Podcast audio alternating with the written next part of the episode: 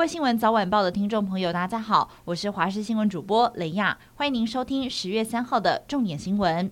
中度台风小犬来势汹汹，中央气象署持续发布海上、陆上台风警报。台风目前持续朝向西北西前进，暴风圈正逐渐进入台湾东南部海面及巴士海峡，对花莲、台东、高雄、屏东以及恒春半岛将构成威胁。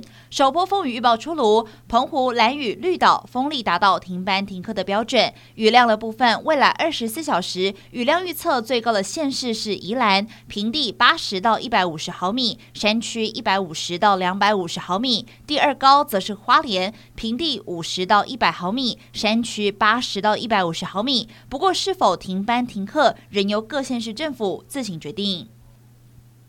农业粉砖版主林玉红揭发进口鸡蛋弊端，遭到恐吓，引起各界高度的关注。没有想到，在检警的追查之下，发现竟然是自导自演。恐吓的讯息是找来认识的朋友许哲斌传的。而在许哲斌被检警搜索的前一天，林玉红一号就已经先出境搭机来到了香港，再转机到奥地利维也纳。但因为许哲斌已经供出是受到指使，因此检警将会等林玉红回国择其约。约谈到案，若不到将会发布通缉。而人在国外的他说自己是出国出差，并且二度发文表示做错事情会承担，等回国回去面对司法。前海军顾问郭喜日前指控国民党立委马文君将前舰机密资料外泄，引发各界讨论。不过，台北市议员徐巧芯公布了一段长达六分钟的录音档，质疑郭喜疑似不满在前舰计划中被排除，恐吓一名叫做小强的韩国籍顾问。怀疑郭喜是想从前建国造当中获利。对此，郭喜坦承录音档中确实是他本人，但他反呛徐巧芯不要断章取义，还质疑对方是为了救自己的选情才大做文章。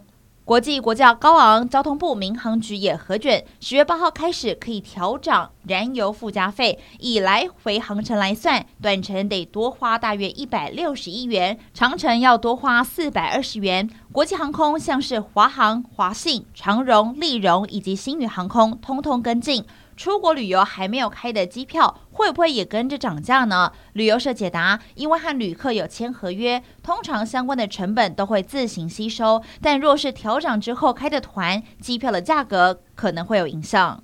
二零二三年诺贝尔物理学奖在台湾时间三号下午五点四十五分揭晓，今年的得主是来自美国、德国、瑞典三位学者共同获得。他们的实验提供了探索原子和分子内部的电子世界新工具，可以用来测量电子快速移动或者是改变能量的过程。